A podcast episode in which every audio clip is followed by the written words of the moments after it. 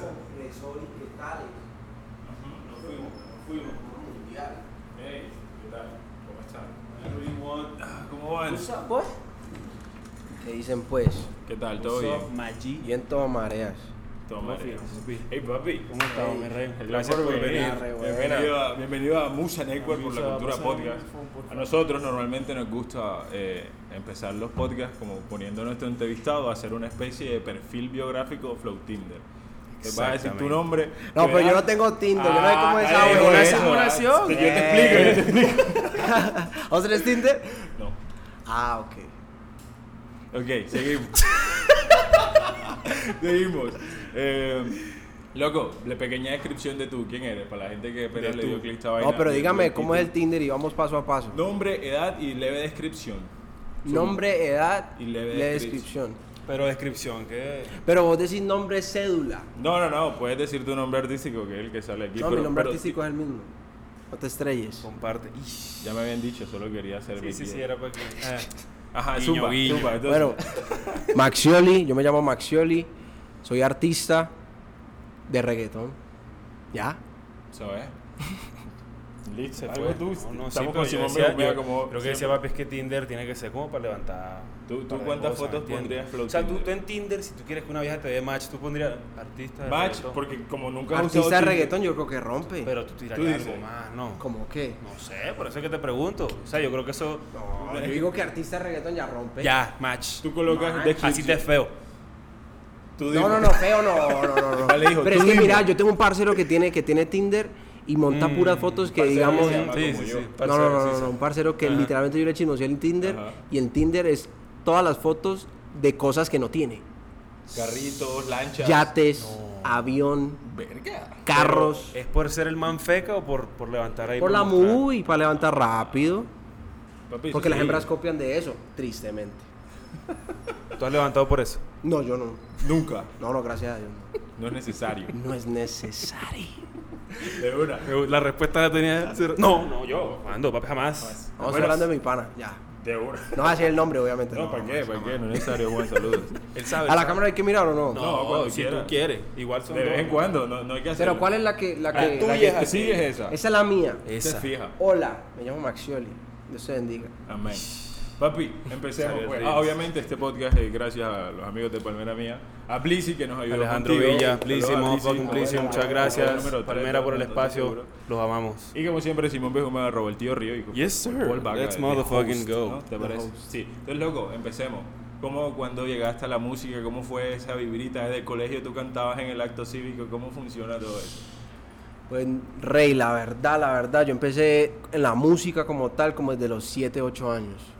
Sea, yo era, un, yo era, no por decir el niño raro, pero yo era el que, digamos, todos se iban a jugar fútbol en los recreos y yo tenía mi guitarrita y me quedaban en mi salón tocando guitarra. Ah, ok. Literal, o sea, literal. Pero O sea, muy a- pequeño. a los ¿Tus siete tocaba ya. impulsaban, 7, no? 8 años aprendiendo solo. Ok. Porque, ¿qué pasa? Yo no- a mí nunca me gustaba tener un profesor. Porque el profesor siempre regañaba y Ah, que, sí, ah, que presionando, tiene. Entonces yo era sí, con mi sabes. guitarrita, yo encintado todos los días tratando de aprenderme las canciones solo. Ok. Y me acuerdo que la primera canción fue una de, de La Ley. Ok. La Ley. Fue la primera canción, no me acuerdo cómo O sea, se tú llama. full No me rockcito. acuerdo. que yo era re Es la ley. rockero. Era re rockero. ¿Qué? Yo era re ¿Y, rockero. co- y cómo fue el- esa, avanzando eso hasta que llegaste al reto? No nos volvemos No, toda la sí, No, porque- espérate, porque ya me estás yendo echando pa- Sí, sí, ahí pero ya. pues cuenta eso- esos avances, la línea de tiempo. Bueno, pues en el colegio, o sea, yo era, tenía la bandita, yo era el típico rockerito del- de, las asambleas, que tocaba los covers y toda la vuelta. Cualquier asamblea, siempre el, el Maxioli estaba ahí cantando. Siempre, siempre. Lo ponía a cantar antes de una izada de bandera o lo que Ok. sea. Siempre. Y eso fue todo el colegio, siempre fui muy rockero. Ya después en la universidad fue que la vuelta fue a cambiar. ¿Qué Porque estudiaste? Estudié tres semestres de administración nomás. Ok. Y después como que, no, esto no es lo mío. Obviamente recomiendo que todo el mundo tiene que estudiar, no digo que no estudien, pero para mí mi carrera es esta. Siempre lo fue, Siempre lo fue. Entonces, para mí era ir a la administración era perder la plata, era botar la plata. ¿Te sentías mal? yendo Sí, no me sentía mal, yo decía, aquí estoy yendo es a gastar plata Y a no y cumplir a mi sueño. salir a gastar plata rumbeando, perdiendo el tiempo. Exacto. No solo en la matrícula, cabrón. No, eso es caro, la universidad es muy cara. O sea, yo me pongo a Para analizar. salir con sueldo de... No, las universidades son caras, eso son muy caro. Sí, Si es. uno, o sea, de verdad, el que vaya a estudiar, el que esté pagando universidad es porque de verdad va a ejercer eso. Porque entonces, ¿para qué? Sí, total. Madre, Entonces eso te fuiste lejos. Entonces ya en la U dijiste, me voy a dedicar a la música. No, no, no, yo te estoy diciendo Ya que desde chiquiticos, desde chiquito siempre la música, entonces siempre, siempre. administración, que es lo que te obligaron. Ahí tienen la respuesta. Ah, ok, cool. ¿Qué pasa? En, en todas las casas es normal, Sí, sí. todas las mamás quieren un diploma. Normal. Quieren un diploma para tranquilidad. Yo le estaba dando la tranquilidad a mi mamá. Amo a mi mamá con mi vida, entonces lo que ella diga. Entonces me tocó hablarle en serio, decirle, se está botando la plata. Eh, ya no más. Yo no voy a perder mi tiempo. Y el tiempo es oro. El tiempo es oro y ya yo desde salí de la universidad lo único que hacía era música. Música, música, pero empecé con rock. Yo era muy rockero. O sea, saliste de la universidad y le seguiste metiendo al rock. Sí, No seguía rockero. Todo ese tiempo desde el colegio hasta Top la tres bandas rockero. hasta tercer que semestre recuerdes de así. Bandas, bandas que... ¿Bandas mías? No, no, no, pues que te gusta, que te gusta. Pues estamos hablando, hablemos de metal o de rock. Porque yo era metalero también. Bueno, que tres bandas Amigos para que la gente sepa que... metaleros cómo te miran Ah, no, yo soy un vendido. Ah, sí. Yo soy, yo soy un soldado. Tío, no, no, yo me vendí, yo me vendí, yo me vendí. Ajá, pero yo quiero que quiero saber las bandas como para que la gente entienda el contexto de Pues lo que digamos, de, de mis bandas de metal favoritas, favoritas, Slipknot, Mm. está eh, Morbid Angel, Mm. está, no sé, Yo no conozco. Kill Switch Engage, Ah. In Flames, hay muchas, hay muchas. Y el rock, digamos, los Beatles, ¿Y está... tú dices que hay alguna influencia ahí de algo en tu música actual? ¿O fue un cambio muy machetazo ya? No, pues, ¿qué te allá. digo? ¿Qué te digo? Sí, sí existe eso. sí funciona mucho en el, en el, en lo, en lo del reggaetón, en lo urbano, el tener todo ese conocimiento musical al momento de hacer De una producción, al momento de grabar, al momento, rey, la mayoría no sabe ni cantar. Entonces, gracias a esa escuela que yo tuve en el rock, yo ya cantaba, yo tocaba mis instrumentos, digamos, hay que grabar una guitarra, la grabo yo, eh, hay que tocar un piano, lo, lo grabo yo, sí, cosas así son muy fundamentales, entonces eso me ayudó a como a criarme. Obviamente hay que hacer un chip, yo cambié totalmente y me demoré mucho, Joder. me, Sí, me cambiaste, mucho. sí, cambiado muchísimo. Rey, eso fue el reto más difícil mío, porque yo dije, me voy a meter en reggaetón, vamos a hacer reggaetón, pero bueno, algo bien chimba. Entonces yo dije, yo no me voy a salir porque, ¿qué pasa? Muchos cometen el error que el primer tema que graban, lo sacan. Ok. Yo dije, no, yo no voy a cometer el error porque se van a burlar. Yo cantaba con un vibrato todo exagerado, todo rockero. ¿Sí me entiendes? Entonces, el cambio hay que ser muy inteligente. Entonces, yo lo primero que hice fue sentarme en un estudio y analizar y aprender. Buscar tu sonido. eso fue- Exacto, aprender y coger- encontrar mi esquina. Que es lo Pero ese proceso se hace como, o sea, literal haciendo canciones Haciendo- mierdas y Sí, hacer, hacer, literal hacer, lo que hacer, acabas de decir, hacer, hacer, hacer. Como yo hacía en la banda de rock, cuando yo, no todas mis canciones eran ensayo, buenas. ¿qué?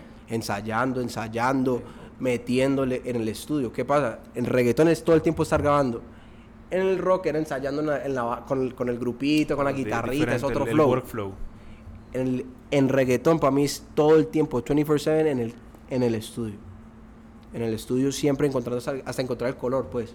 Tú eres de esos artistas que vive, duerme, come en el estudio. Cuando Acabo, o sea, ahorita antes de llegar estaba en el estudio. Ok. Literal. Ayer estuve en el estudio, antier también. O sea, Todos los días. hay que ir todos los días. Es como ir al igual- gimnasio. Igual el tema del rock te da, te da una versatilidad muy grande. ¿Mm? El tema del rock y el metal te da una versatilidad muy grande Exacto. musicalmente hablando. o sea, ya Exacto, exacto. Tú sabes de otros, puta, se me olvida la palabra, pero como que tienes otras otras características, ¿me entiendes? Sabes un poco más melódico. Y sabes de que hecho, también- tu música es full melódica. Exacto, exacto. Y sabes que me ayuda también mucho, digamos, al momento de que estamos en la producción de una canción, yo escucho que algo está un poquito zafado de tiempo, lo pillo así, como que lo noto Retweet. exagerado, lo noto exagerado, o el tonito se me salió un poquito, lo noto de una, o cualquier detallito que, o sea, que mucha gente ignora, que porque hay, o sea, yo te puedo mostrar una canción y un mes y está perfecta, y yo, está un asco todavía. Sí, sí, sí, falta. O sea, esos son cosas de oído que no cualquiera tiene, gracias Eso a Dios. enseña. Eso no Creo se que el enseña. Eso nos enseña, eso nos enseña. Entonces yo agradezco mucho al- a la época rockera mía eso. Demasiado, demasiado. Y que digamos, ah, hay una guitarra, uno resuelve. ¿Sí me entendés? Y, y, ah, no tenemos un estudio, pero con una guitarra y podemos hacer una canción. Entonces, son muchas cosas que yo agradezco gracias a eso. Y entonces, llevando eso como a un punto más específico, ¿cómo es tu proceso de crear música ahora y pues cómo era antes? Como te digo, al principio yo me senté con, o sea, el primer productor, lo voy a decir acá, el primer productor con el que yo aprendí de reggaetón se llama Juan Ya. Juan Ya. Juan Ya es el primero, el primero que me dio la mano, el primero que me enseñó que era esta vuelta. Yo lo primero que hice fue analizar, porque como rockero yo era como un turista, entonces yo, veía- yo veía como que, ok, entonces aquí con tres sonidos hacen una canción. Ya, ya fue. Hay un beat. y todos los mismos acordes, la- el mismo círculo armónico, toda la canción. Entonces yo era, ok, porque en el rock el intro es diferente, el coro es diferente, el verso es diferente. Y tiene transiciones Tonas, y hueputas. de tonos, estoy hablando de tonos. Ujú. Y en el reggaetón es siempre el mismo.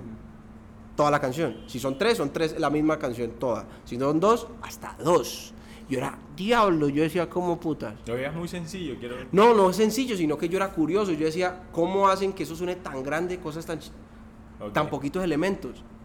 Estaba acostumbrado en una grabación, yo, iba por ejemplo a Audiovisión que en, en Bogotá y yo era bajo, guitarra, piano, eh, sintes, ahora, y después las capas de voces, armonías como un hijo de madre, doblando, y era todo a tiempo, no era y, y grabar sin autotune. Sí, sas. Y ahora es grabar con autotune. ¿Y ¿Qué tal eso? Eso ¿Te- es otra vuelta. ¿Te gusta escucharte con autotune? Ahora me encanta. El autotune me encanta. ¿Qué pasa? Pero como herramienta. Me- o sea, el autotune suena increíble. Me encanta el autotune. Me encanta, me encanta. el- o sea, si yo, no, si yo no amara el reggaetón, yo no podría hacer reggaetón. Total. Para que me entendas. Ajá, obvio. Y yo siempre fui el rockero que le gustaba ir a rumbear. Nunca fui el rockero, ah, yo odio el reggaetón. no, Sí, sí, el, cinta. Menos mal. No, no, no. Pero quiero que me des una imagen de cómo te veías tú en esa... No, niga, yo tenía el pelo largo. Hay fotos por ahí. yo me- estamos yo tenía el pelo largo. Yo, muy estaba- yo me pintaba las uñas Te así. las, te las cortabas en triángulo. No, no, tampoco, tampoco, tampoco. Pero Perdón, si era perdón. bien metalero, bien metalero, bien metalero. Uh, loco, pelo largo, no te imaginas. eh, O sea, eso, eso fue hasta qué edad. Estaba hablando de la, de la época metalera Sí, mía. sí, sí, ¿Crees que fue como una fase? ¿Cuándo fue de, de rock a reggaetón? Porque eso también es un cambio en pinta y en No, es todo. que, papi, es lo que no digo. digo que no se pueda tener una pinta metalero y meterse Pero a eres el reggaetón, primer pero- rockero que apoya el reggaetón que yo conozca. Exacto, porque todos son muy rayados. Papi. Son muy rayados, el, re- el rock son muy rayados. Y yo sé que, o sea, los que eran paras míos de cuando yo era metalero y rockero, mm, No son panas yo soy un ahora. suave, yo soy un re suave, yo soy un vendido. Pero es que son muy cerrados. Y siento que la música no puede ser así, no puede ser así. No, total. Juanes hasta, hasta Juanes está haciendo reggaetón ya. Igual es Pero tú lo, tú lo consideras reggaetón porque como que tiene la base. ¿Qué pasa? Ya el reggaetón, ese no es reggaetón Hay obviamente. unos géneros intermedios que... O sea, cogieron el ritmo Ajá. del reggaetón y ahora ya ese es el pop también de ellos. Porque el reggaetón funciona tanto que les tocó con el ritmo de reggaetón y volverlo baladita. Ah, Que es lo que hace casi un montón de... O sea, todos los que hacían pop, ahora nacen es el pop urbano. Ok. wow, eso es cierto. Sabes que no lo había visto. Es la esa realidad. O sea, vos ya no escuchas un rockcito balada como antes hacía. Medrano, por ejemplo. forma. Ok. Tiene que tener algún bounce, un swing. sí, Va a meterle ahí. ese, ese dembowcito, va a sonar en algún momento. La plena. La plena. Y se llama pop Y a urbano. mí me gusta, o sea, ¿a ti te gusta eso? ¿Qué, qué, qué opinas? tú? Hay unas que van, hay unas que no. Sí, a mí- yo, yo tengo una opinión y me parece que como que pierde su esencia, pero a la vez lo hace un poco más digerible para un público más grande, ¿me entiendes? Oye, Como que deja de ser ese rock, de, "Ah", pero el que no escucha rock normalmente, como que lo puede digerir. O sea, no, no- no es un choque tan hijueputa para, para las personas. explicarme. Pero es como para que vean como hasta dónde ha llegado el reggaetón. Que ya hasta los rockeros hacen reggaetón. Y hablas por ti.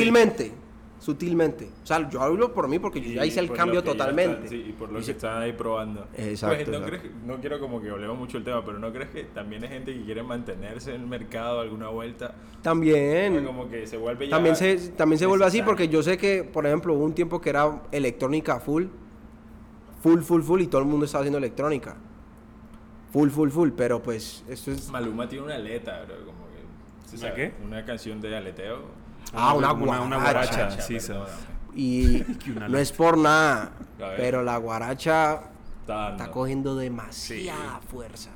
Ya venía. Demasiada. Ya venía. Entonces, eh, regresemos un poco. Ya estabas experimentando tu sonido, ya te sentías más cómodo. Ujú. ¿Qué, qué vino después? Como que tenías a alguien que te estaba impulsando, tú solito dijiste voy a sacar esto, esto. Cuéntanos un poco ya de tu momento artístico. O sea, como te dije, me- mi momento de reggaetón empezó con Juan Ya. Ajá. Fue con Juan Ya. eh, que me lo presentó de hecho Mike Bahía. Ok. O sea, Saludos. La razón por la cual yo hice esa transición es él. Pues Mike. Mike y yo éramos compañeros de, pues colegas de, de rock, éramos rockeros. Ok. Éramos rockeros y, y él me dijo justo antes de lanzar el primer sencillo de él que fue Buscándote, que fue el hit de él, Sí. el primer hit. Que te lo. Me dijo, voy a sacar una canción que yo sé que en este momento vos no vas a entender. No vas a entender y yo como así, apenas salga vas a pillar. Y después nos vamos a reunir. Cuando esa salió, esa canción yo decía, ¿qué este man que está haciendo? Y es básica, ¿no? Como el cha- cha- no, no sé mucho. No es como un reggae, reggaetón, sí, es sí, una combinación. así básica. ¿Qué pasó? Esa canción se pegó increíble, se pegó absurdo. Demasiado. Y entonces yo decía, yo necesito hablar con este man, ¿qué está pasando? Somos re panas, vamos, somos rivales, entonces hay que hablar. Mío, si no es discoteca, no funciona. Eso fue lo que me dijo cuando nos vimos. Mm, Y yo-. Cuando me dijo eso, cuando me dijo eso, yo al día siguiente, yo de hecho estaba haciendo unas producciones en Bogotá de, de funk. Yo estaba en esa época, ya, ya pasa del rock a funk. funk. Funk, el, el brasileño. El- moviendo. Yo estaba buscando como por qué ¿Pero lado cuál irme. funk? ¿Cuál fue el brasileño? Ese No, funky, como funky, Funky. como hablo Daft Punk, como... Ah, ok, ok. El, ajá, ya. Idea, el Electrónico. Sí, sí, sí. Ya, Ok. estaba haciendo ese flow. Y apenas me dijo eso, yo esas canciones ni las terminé. Dejaste ahí. Al día siguiente me vi con Juan y ya, empecemos. Yo no voy a perder el tiempo. O sea, yo amo la música, yo no estoy llamando un género, yo amo la música. Wow, eso está bueno. ¿Sí me entiendes? Yo no amo un género, yo amo la música, la música es mi vida, punto final. Yo quiero, yo amo la música tanto que hay que hacer lo que sea, vamos a hacerlo, punto final. Entonces, desde ahí, y de Juan ya eh, tuve la oportunidad de conocer a Sky, que Sky fue el segundo que me dio la mano eh, como productor. Y pues Mosty, Daibul, Ya te fuiste Katin, creyendo. hay un montón, hay un montón que gracias a Dios, gracias a Dios han creído de mi proyecto desde cero. Y ya, o sea, como, esa es como mi transición, la razón por la cual yo me pasé. Y tuve la fortuna de que desde que empecé me codié de los más duros. Eso estaba viendo. Sí, o sea, te rodeaste de fue así, fue así, fue así, fue así. O sea, no fue como que, ah, yo busqué la manera de conocerlos, fue Dios, yo creo que eso fue Dios. ¿Y qué tal la forma de trabajo? Ya tú tenías un sonido, ya tú te sentías cómodo, ya tú componías. Yo creo que aún no. ¿Cómo era eso el pasó de funky y al día siguiente murió. No, como te digo, yo entré al reggaetón como un estudiante. Yo al principio yo, es- yo, yo era analizando cómo escribían, cómo era la vuelta. Tú estabas ahí de observador. No, es que eh, como yo era tan rockero, yo respetaba el arte de cualquiera, lo que sea, yo respeto el arte. Entonces yo veía cómo hacía, entonces yo era quería aprender, yo veía a Sky cómo estaba haciendo las- los temas, cómo escribía, cómo escribía Juanja, cómo escribía Bull. O sea, todo ese combo yo decía, ok, ok. Entonces yo entré como un estudiante. ¿Sí me? Entonces yo dejaba que ellos fluyeran. Lo que yo pudiera aportar, aporto, Tim, pero yo era como que aprendiendo. Pero ven acá, contextualizan. O sea, ya cuando estás codeándote y rodeándote con, con- con todos estos capos del, del género, ¿tú ya tienes afuera una canción, por lo menos de reggaetón, o aún no ha salido tu proyecto como tal? Te digo, yo me demoré mucho en sacar mi primera canción. Mi primera canción se llama Niña, Ajá. que fue producción de Mosti y de Juanja, de ellos dos. Ok. Eh, me demoré mucho por lo que te dije, que yo quería encontrar mi sonido. Entonces yo, yo lo primero que dije, yo quiero tonos RB. Entonces le dije a Juan, ya, haceme tonos RB, busca unos tonitos RB, vamos a encontrar algo chimba. Vamos a hacer algo bien diferente. Y entonces comenzó a buscar y encontramos los tonos que eran tan. ¿Qué pasó? Yo, yo grabé esa canción, pero cuando la grabé la primera vez, yo ni siquiera estaba listo. ¿Cómo así listo? No estaba listo porque la primera referencia yo la escuché y yo decía, está suave, pero la canción está muy dura, pero no la estoy cantando como es. O sea, la intención, ¿te entiendes tú que Sí, era? sí, su voz. su- No me había encontrado todavía. Ah, ok. Entonces, fue hasta que yo me vine a Medellín, que Mosi- eh, me pre- Juan ya me presentó a Mosi, me dijo, vení, andate a Medellín, graba el tema allá. Ok. Con Mosti, Bacano. con Mosti, encontré la manera de cómo cantarla, de verdad. Porque, ¿qué pasa? A veces uno cree que el que poncha simplemente tiene que ponchar y, y decirte, dale. No, tiene No, que corregirte. Tiene que ¿Qué? guiarte. Claro. El que está grabando, si no te está guiando, no está haciendo nada. Perdiendo ahí está la haciendo plata, nada. O sea, claro, claro. si no, el, el que te grabó, ah, vos hiciste todo, literalmente. Si quedó chimba, pues. Sí, sí, sí. Mosti me dio las clases, me enseñó prácticamente cómo era La jugada. a meterle. Entonces, gracias a Dios, gracias a Dios, desde que empecé con ellos. ¿Qué crees que es clave en ese proceso de que, digamos, lo que hizo Mosti contigo, cómo lo, lo explicarías tú hoy en día? Como que para un pelado que esté comenzando y, y tal vez esa información le sirva como que, ¿cuál, ¿Cómo? cuál es el camino, me entiendes? Para encontrarse, para, para meterle más en una captura. Ah, es que yo siento es que ese- personal. Eso es, es personal, es personal, pero yo te voy a decir como pues lo que yo hago, lo que yo hice, pues. Darle sin parar. Darle, darle, darle. ¿Y qué pasa? Muchas veces uno se frustra, uno dice como que, ah, porque, porque, ¿qué pasa? El reggaetón no es de cantar bonito, sino de tener flow. Que es algo totalmente diferente. Yo venía de querer cantar siempre afinado 100%, Sí, sí, sí. y en el reggaetón eso no funciona. O sea, si vos puedes cantar afinado, pero vas a sonar suave. Vos necesitas tener flow. Por ejemplo, por, por ejemplo, vas a, a San Andrés y escuchas a una gente que canta con un flow y, de madre, no necesariamente tiene que estar en el tono, pero es- se escucha increíble. Como la proyección, Y ¿no? parte no, o sea, como el sabor, es otra vuelta. El reggaetón, si uno tiene sabor, no estás en nada, pues, pienso yo, mi opinión. O si no, sería el pop urbano, que es lo que está ahora. Pero yo cuando empecé no existía el pop urbano todavía. ¿Sí me entiendes? Ahora despacito, cambió la vuelta, lo que hace Yata, lo que hace Mike todavía, lo que hace Gracie, que es como pop urbano. Y abren la- la- el campo a la gente que canta bonito. Pero yo no quería meterme en esa esquina, yo quería meterme a la esquina del reggaetón. Como el reggaetón, como no sé, como fresita para las, pa' las bebés, pues. Para las bebés. A mí me gusta ese reggaetón, realmente. Y eso es el que consumo, pues. Entonces, ese fue el que me tomó más. Pero- Entonces, al momento de grabar, yo lo que para responderte a tu pregunta, Sí, sí, sí. era como, yo lo que hice fue mi truco, ¿cuál, cuál fue para encontrar mi tono? Mi, mi, mi viaje. Una mezcla de, de los artistas que me gustaban. O sea, hay mucha influencia en eso. Exacto. Porque hace poco estuvimos entrevistando a, a gente también, artistas, como para no decir el número porque no sé cuándo salga esa entrevista, pero la de golpe a golpe, y hablábamos de que si tú escuchas mucha música externa, como que tu música empieza mucho a parecerse a la de otros. Eh. Entonces, si tú estás como buscándote o algo así, o intentando identificar tu, tu sonido, como que eso no es tan bueno, pero a ti te funcionó totalmente. O es lo que estabas diciendo, pues. Por- o sea, lo que él quiere decir de pronto es como que, Que no ir imites. copiando flows, Exacto. ir copiando flows. Yo lo que estaba era buscando mi color de voz. Ok. Yo no estaba ahora buscando flows en ese momento, yo era como buscando la manera de cómo yo cantar. Entonces yo decía, me gusta esto de este, me gusta esto de este. Ok. Entonces yo, sí, pero vos no lo, no, o sea, así yo te lo diga, vos no vas a decir, ah, lo encuentro, lo veo ahí. Sí, sí, sí. No, no pasa. Simplemente es cosa, algo mental tuyo, de uno. tuyo. Entonces uno dice como que, ah, eso me, chi me voy a cogerle este, este sonidito a él, aquí, ti, ti, ti, ti, tin. Y armas el tuyo. Ya está, encontré. Ah, eso está perfecto. Este hijo de puta. Papi, ¿cuál es la canción tuya que más te gusta y por qué? No estamos hablando de números, ¿no? La, la que más te ha gustado O menos que haya salido, ¿no? Que la gente pueda consumir porque tienes La que que tener más me gusta, la que más me gusta es una LP. Se llama Weekend. Es de mis canciones favoritas, favoritas. de tu Es carrera. La, es la más reciente, perdón. Yo saqué un EP de cinco temas. Ok. No, no es la más reciente. eh, eh, y cada una la solté como si fueran sencillos, separaditos. Pues cada 20 días soltaba una. Y esa, esa y eso es muy chistoso. No, chistoso no, sino es que es curioso cómo salió la canción. Yo estaba en cuarentena en Cali. El, el que hizo el, el beat se llama Dark Lion. Me mandó la pista por WhatsApp. Y apenas me la mandó. O sea, El coro, no, es por, y no es por decir nada, y no es por decir nada, pero apenas me la mandó, me salió intro coro así, o sea, así. Yo le mandé la nota, breve. yo le dije, "Ve, perro, acabo de mandar- hacer una improvisación, pilla, a ver qué tal te parece. Eso fue. da, da". Y yo, hey, qué chiva, me encantaba, pues. Ya, y yo le dije, ve, no tengo cómo grabarme. Ustedes pueden hacer una referencia, ustedes pueden hacer una referencia pues del tema y como para ver si el tema va o no, porque no tenía, no podía ni salir de mi casa, No no, tenía, no micrófono, tenía no micrófono, no tenía nada, porque estaba en la casa de mi mamá tenía como grabarme.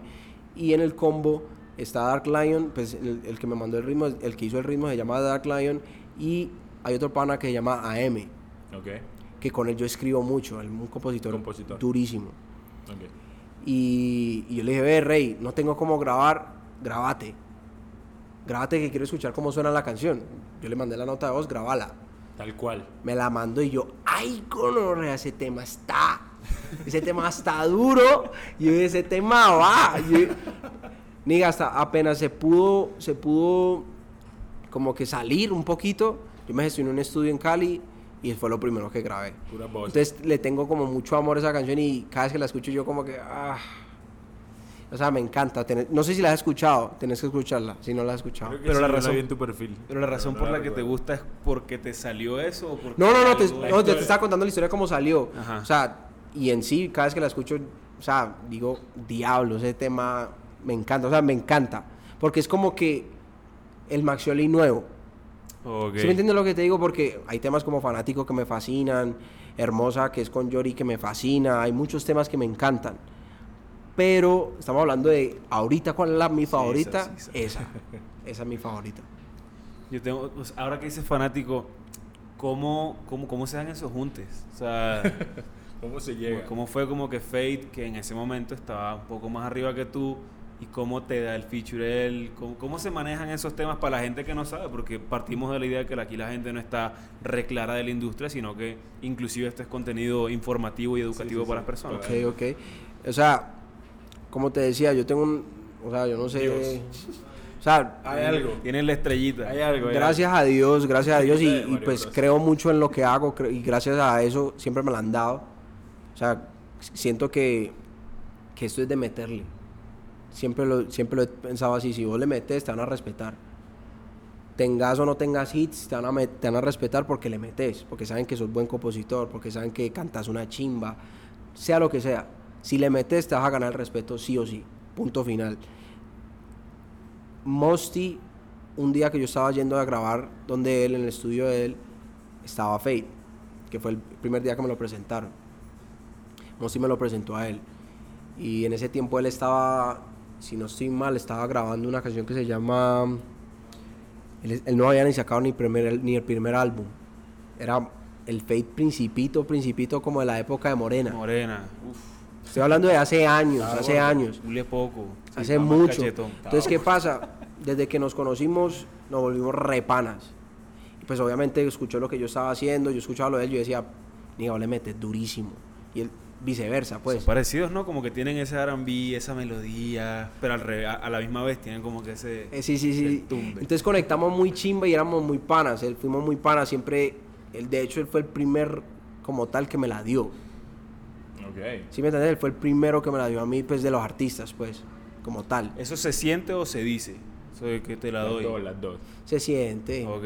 se siente porque, o sea, aparte, o sea, no es por nada, pero yo siento que cuando ustedes tienen cierto respeto o, o- o no solo respeto, sino como que te dicen, ve, ¿qué tal te parece esta canción? Ah, bueno. Respetan tu opinión, o sea, o, o te invitan o quieren que hacer una canción contigo. De hecho, o sea, yo me acuerdo que yo tenía una canción que yo había grabado y él me llamó, me dijo, ve, me quiero montar en esa canción y de hecho él se montó. No salió. No, esa canción no salió. Uh, uh, uh. Pero sí salió, o sea, sí, no salió el fit con él, Pero salió. pero sí salió con Yori. Ah, ok, ok. O sea, en esa canción él se había montado primero que Yori. Oh. Él fue el primero en montarse en esa canción. ¿Y por qué terminó con Yori? ¿Qué pasó? La idea era hacerla Fate, Yori y yo. Eran los tres.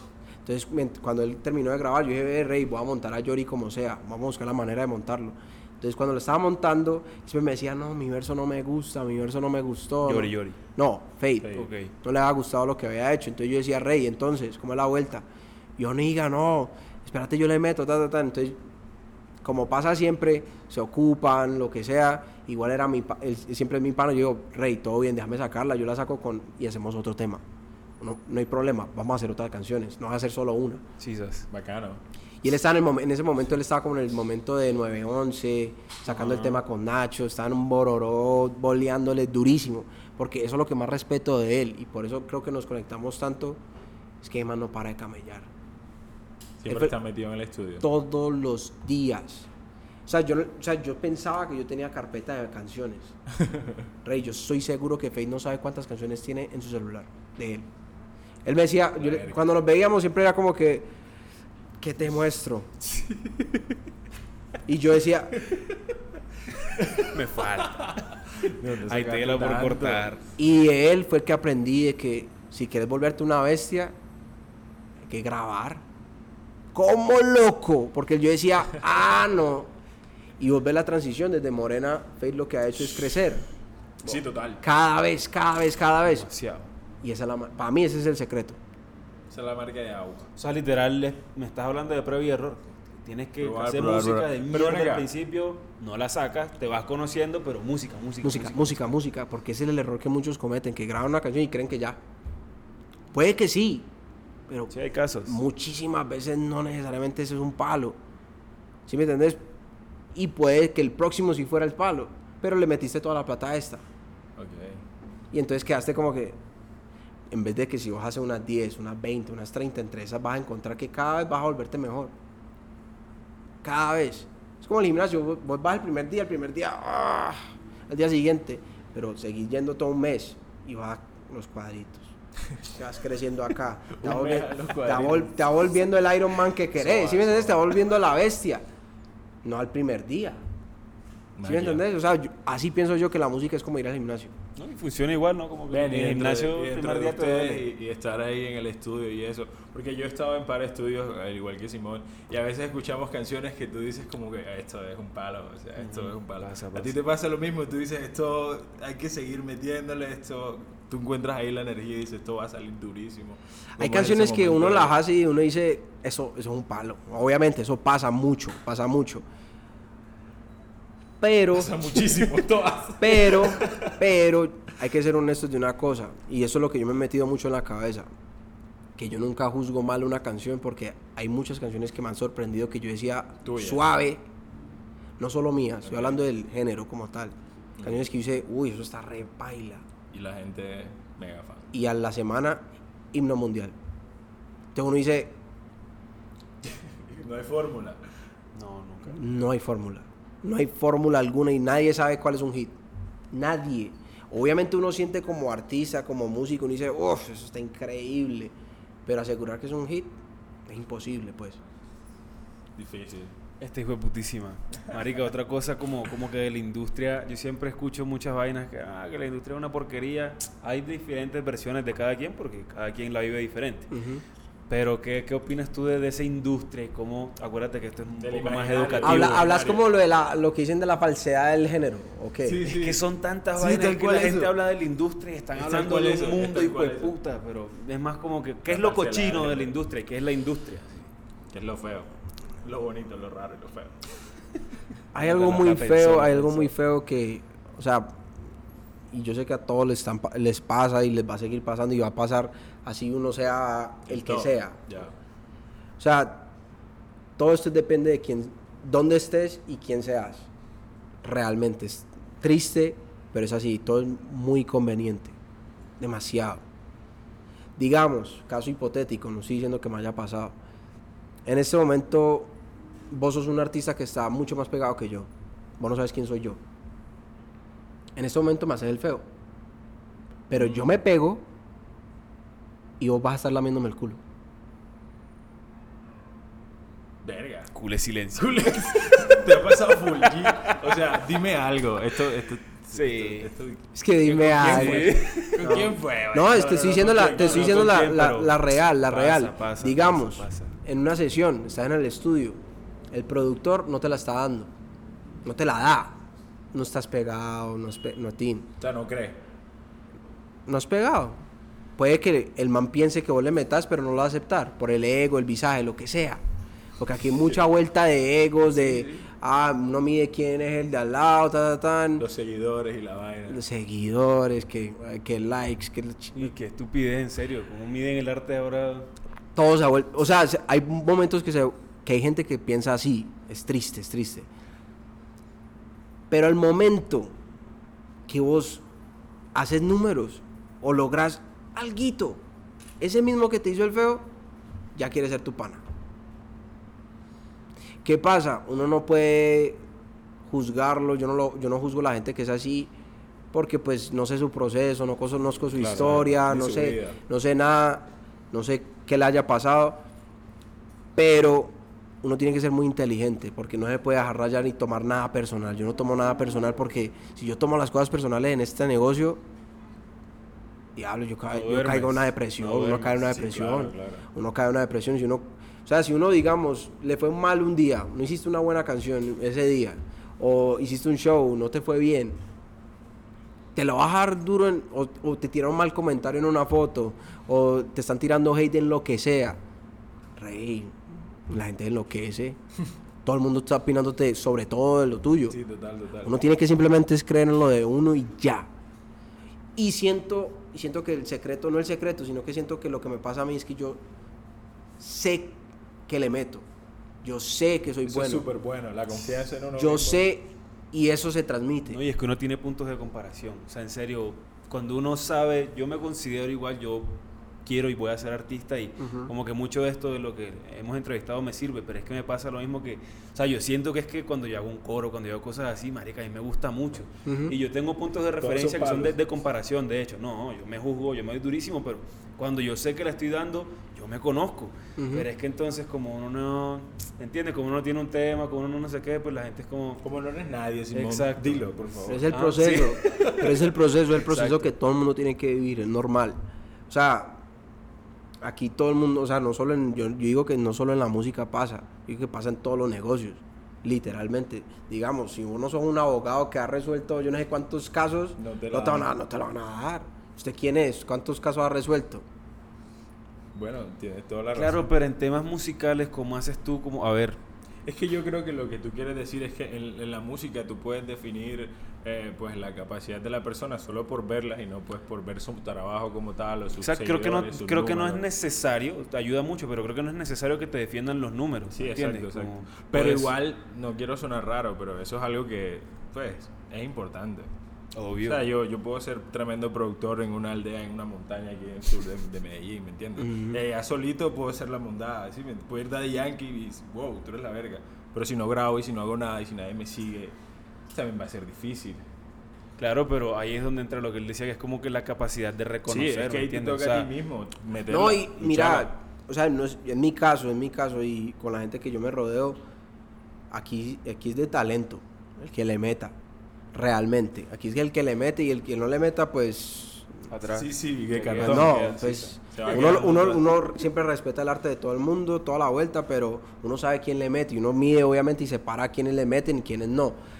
Pero llega un punto, estamos en una sociedad y el mundo se ha vuelto que, o sea, ya todos los influencers quieren cantar, ya... Todos ¿Por qué? canciones. Porque todo se ha vuelto muy de números, muy, demasiado, demasiado. Todo el mundo si ah, digamos, yo llego, soy una disquera, vos sos una disquera, yo llego, lo primero que van a revisar es mi Instagram, van a revisar los números de YouTube, van a revisar los números de Spotify, Tidal, eh, Apple, porque te miden según que- la cantidad de números.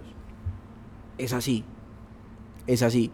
¿Y qué pasa? Lo- siento que las disqueras no corren el riesgo de, muchas veces no corren el riesgo de coger un de artista, de, creer, de, creer explotarlo. porque es más costoso. Prefieren cogerlo ya más, Coger, ah, este ya está haciendo números, ya, sí, ya más adelantado. Es que ese es el punto que yo quería ¿Sí me tocar. El pez grande Claro. comiéndose el pequeño. Como, como ellos prefieren ir a la fija. Yo sé, eso es un negocio. O sea, vos sabes que es un negocio. Entonces, ellos han perdido muchísima plata creyendo en artistas que no ha pasado nada. Entonces, ellos dicen, ah, este está teniendo números, vamos a cogerlo, vamos a ofrecerle plata, vamos a cogerlo, ta, ta, ta, ta, ta, vamos a ofrecerle de todo. ¿Y te ha pasado? ¿Te ha pasado? ¿Qué ha pasado? Sí me han ofrecido cosas, pero. O sea, yo soy. O sea, digo una cosa, yo amo tanto lo que hago y No te quieres- cuido tanto lo que hago yo que si me van a ofrecer algo, tiene que ser algo que yo no pueda hacer. Ah, ok. ¿Sí me entiendes? Algo Sí, que sí, yo sí. no puedo hacer por mi cuenta. Eso está bueno. Porque si tú ves, yo soy un artista independiente, Sí, claro. yo gestiono mis videos solo, yo gestiono mis producciones solo, saco mis canciones solo, las distribuyo yo solo. Soy un artista independiente literalmente el Al 100%. 100%. O sea, nadie- El, el Ross. literalmente el 100%, 100%. ¿Y qué ha pasado? Yo, me, yo he aprendido tantas cosas del negocio que muchos artistas de, ignoran, desde la manera de monetizar, la manera de... Se lo dejan a otro. Tú dices. ¿Qué pasa? Siento que la gente piensa que esto es solo cantar y ya. Son muchas cosas más. Si fuera solo eso. Imagina. Pero hay gente que piensa que es cantar, ah, y la canción, y tienen canciones y no sacan nada, o las sacan de vez en cuando y las dejan ahí en YouTube y ya. Eso, esto no es así, esto es, Hay que trabajarla. esto saca canas. Canas, y yo siempre, a veces yo hablo mucho, a veces me exagero porque tengo panas que de pronto les está pasando algo y de una les doy el consejo ta, ta, ta, ta, ta, ta, para que no cometan un error que yo ya he cometido antes. Mejor. O sea, trato de siempre ayudar al que sea. O sea, el que tenga una duda de lo que yo sepa, de, de, una se lo va a decir porque hay gente que abusa del desconocimiento de la música para engancharte. Da un ejemplo, un tipo de abusos de esos, obviamente no, no digas nombres, no digas nada, pero Porque es lo que recurrentemente Digamos, pasa con vos tenés un hit, vos tenés un hit, vos sos un pelado de barrio, no tenés conocimiento de la música, no sabes nada del negocio. Llega, llega un, digámoslo, un man de saco y corbata, dice, venga, le tengo el negocio, deme el 100% de su máster, deme ta, ta, ta, tan, yo le meto tanta plata. Bueno, el momento, en el momento de que te dan la plata, lo que sea, para vos es mucho. Claro. Te dieron dos milloncitos, te dieron un millón de pesos, de cero a 500 mil nada, pesos. lo que sea significa. Pero, ¿qué pasa? La gente es tan hijo de madre que abusa de eso. ¿Qué pasa? La canción puede ser un hit. Se pegó la canción, pero no tenés un peso en el bolsillo. Y pasa demasiadas veces de que hay gente que tiene himnos en la calle y no, tiene un- y no monetiza nada de esa canción. God damn. ¿Qué otro, qué otro así? Yo sé que este- no, estoy seguro que este es súper interesante para mucha Para gente. mucha gente. ¿Qué, qué otra Eh, cosa? ¿Qué otro puede ser? O sea, el consejo, además de ser 100% independiente, es intentar conocer la industria de todo. No, es aprender en qué estás, en lo que estás. Exacto. O sea, vos no estás, si digamos, o sea, vos estás en la universidad, estás estudiando una carrera, vos aprendes absolutamente cada cosa De antes de... ¿Sí me Sí, entendés? Vos estás estudiando para ejercer tu carrera. Estudiar, no s- estudiar simplemente, ah, ah, Escribo, leer y toda la vuelta, no, esto es coger calle. Saber que lo que estás grabando tiene un valor. eh, si vos aportaste en esta canción, hiciste, hiciste un sonido, hiciste un acorde, aportaste de que no, eso no va ahí, hacelo acá. Todas esas cosas tenés que ser consciente de cada cosa que vos aportes en, una, en la creación Tiene de valor. una canción, tiene un valor, tiene un porcentaje y se tiene que respetar. ¿Sí me entendés? O sea, digamos, vos estás en una sesión, Y digo par ideas que fueron la canción. estás en una sesión de dos artistas, vos no sos compositor ni nada. Estoy escuchando ahí. ¿Estás escuchando? Te preguntan, ve, ¿qué tal te parece? Rey, la verdad, yo opino que en vez de usar beso, usa eh, tieso, cualquier palabra, así, Que pegue. ya estás en la canción. Ya haces parte O sea, tú trabajas así. No, no, no, no, no. Te estoy dando ejemplos de cómo funciona. de que hay que conocer lo que estás haciendo. Si vos aportás en la creación de una canción, en lo más mínimo que sea, te tienen que respetar lo que sea que hagas. Ya está en vos y vos decís, no, lo que hice fue una bobada. Pero si vos de verdad querés entender cómo es la vuelta de la música, tenés que saber que si vos aportaste así sea una sílaba, aportaste Todo un un valor. acorde, todo tiene que respetarse. Y de- para eso se crea el split sheet. Y hay un porcentaje que es un 100%, se tiene que dividir entre todos los que crearon la canción. ¿Cómo se define el porcentaje de la persona que dijo tieso? 5%. 3%. Lo define el artista. Muchas veces el artista. Y es a ojo, ¿no? No hay, no hay una fórmula para un split sheet. No, no, eso es, eso es literalmente como... Una apreciación. O sea, yo por ejemplo como lo cuadro, yo me siento con los productores, me siento con los compositores o me siento yo, porque realmente yo sé quién aportó cuánto, yo la verdad tengo demasiada buena memoria. Entonces, yo sé qué hizo tal persona, qué hizo tal persona y sé cuánto se merece, o sea, en porcentaje, Claro, en base. la apreciación. Exacto. O sea, si me entiendes? Porque yo sé, ah, este, este hizo el ritmo. Tin. Este hizo tal cosa, no hizo tanto, pero hizo esto. Hay que meterlo, tan.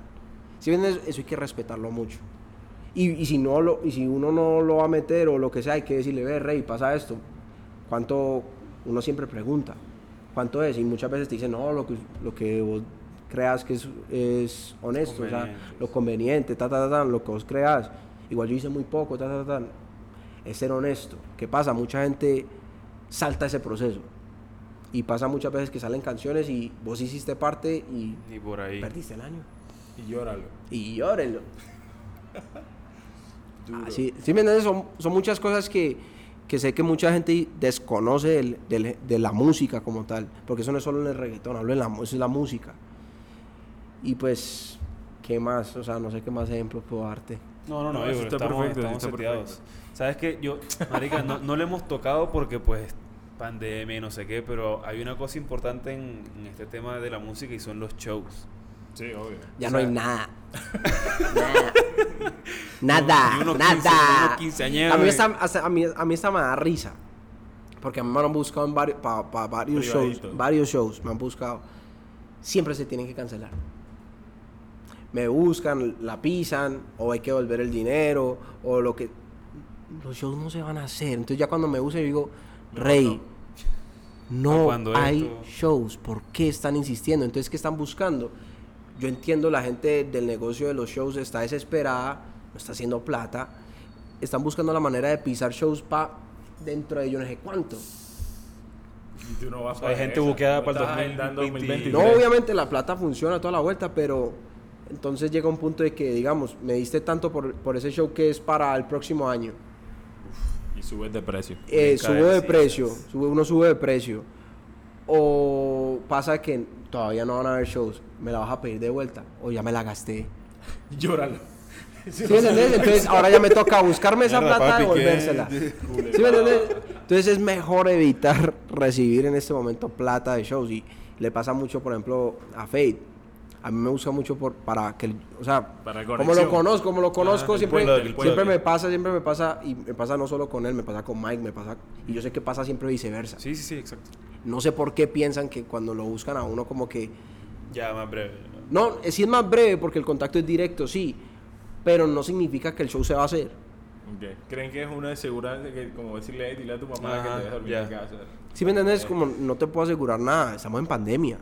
Vos sabes que no hay shows. No, pero es que en el contrato se puede hacer esto, ta, ta, ta. No hay show. Uno intenta, no hay shows en ese momento, pero uno dice, ah, no podemos abrir la, la, la agenda para tal fecha.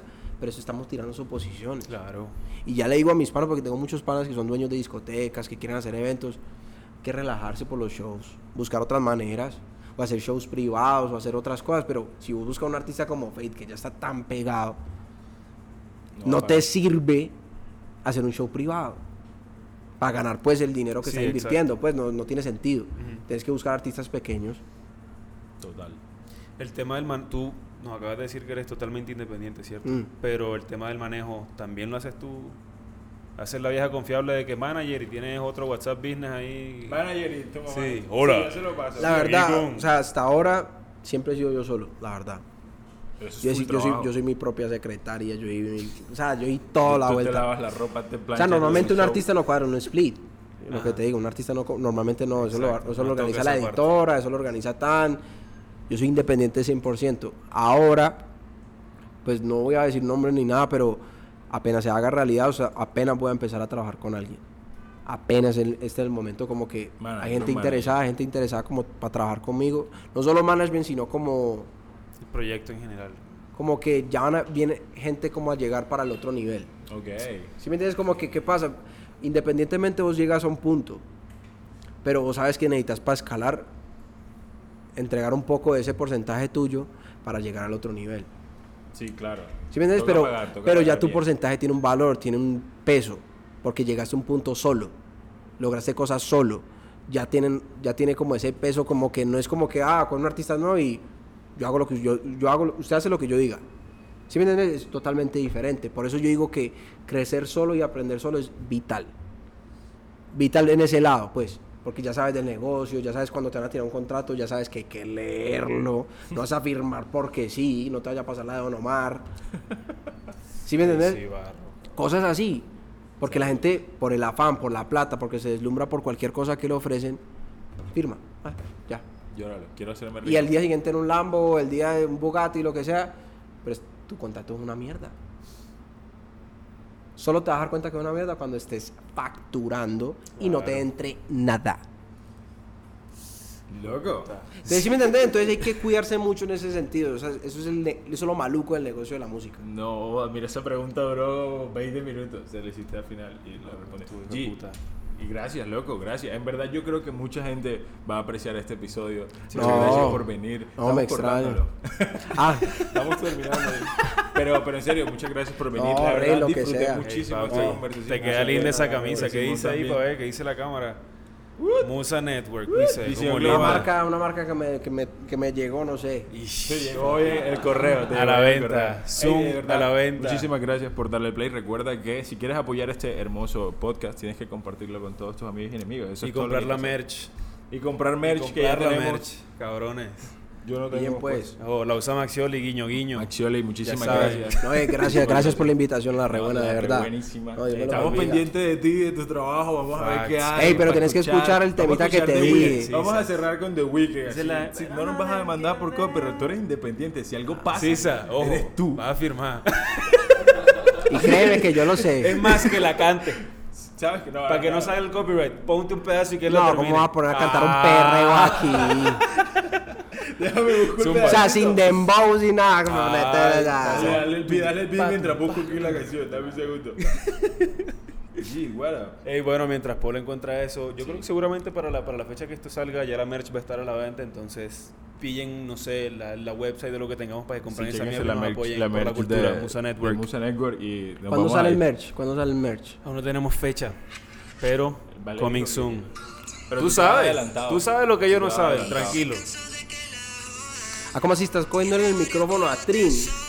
Ah, te puse lejos. Papi, este podcast es. ¿O si crees que sí va a sonar bien? Sí, yo estoy escuchando aquí. O sea, el iPhone al... No Suena creo bellaco. Eh, escuchen Weekend. Muchas Suena gracias. terrible. Yo, Suena O bello. sea, por favor, escúchenla bien. YouTube, vayan a YouTube, No la escuchamos. Weekend a en la o a. Spotify. No vayan a, con esa vaina. o sea, Ey, suena bello. Yo soy el que está aquí monitoreando, ¿me entiendes? Ey, de nuevo, gracias Ey, por venir. sí, sabes. Nos vemos la próxima Por la semana. cultura podcast, Musa Network, gente, esté pendiente del trabajo de Maxioli. Y de la cuando necesitan, aquí estoy. De una. Estamos pendientes. Que sea, va, va, va. Mi rey. La re buena.